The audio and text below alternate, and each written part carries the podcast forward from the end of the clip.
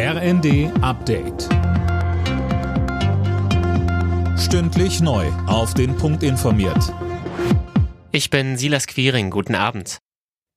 Im türkisch-syrischen Erdbebengebiet steigt die Zahl der Todesopfer weiter auf über 7000. Allein in der Türkei wurden mehr als 5400 Tote geborgen. Viele sind noch verschüttet. Um schnelle Hilfseinsätze zu ermöglichen, hat der türkische Präsident Erdogan den Notstand ausgerufen. Inzwischen sind auch viele deutsche Helfer in die Erdbebengebiete aufgebrochen. Das Technische Hilfswerk will sich in der Region erstmal einen Überblick verschaffen und die Menschen vor Ort unterstützen, etwa mit Wärmegeräten und Zelten. THW-Einsatzleiter Jörg Eger.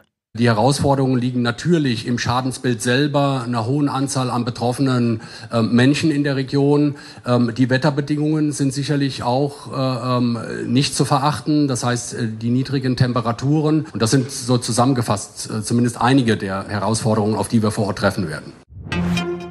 Verteidigungsminister Pistorius ist überraschend nach Kiew gereist. Dort hat er versprochen, dass Deutschland gemeinsam mit anderen europäischen Ländern über 100 Leopard 1 Kampfpanzer liefern will, zusätzlich zu den moderneren Leopard 2 Modellen. Linda Bachmann. Genau, die Leopard 1 Panzer sollen nach und nach bis zum zweiten Quartal 2024 ankommen. Die ersten werden bereits in den nächsten Monaten geliefert. Zuvor hatte die Bundesregierung erlaubt, dass die deutsche Rüstungsindustrie fast 180 Panzer vom Typ Leopard 1 an Kiew liefern kann. Ob die dann aber letztlich auch alle geschickt werden, ist noch unklar. Kampfjetslieferungen kommen für Pistorius auf jeden Fall weiter nicht in Frage.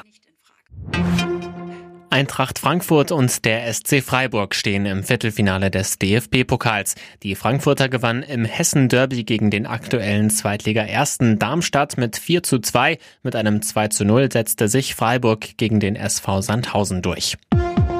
Alle Nachrichten auf rnd.de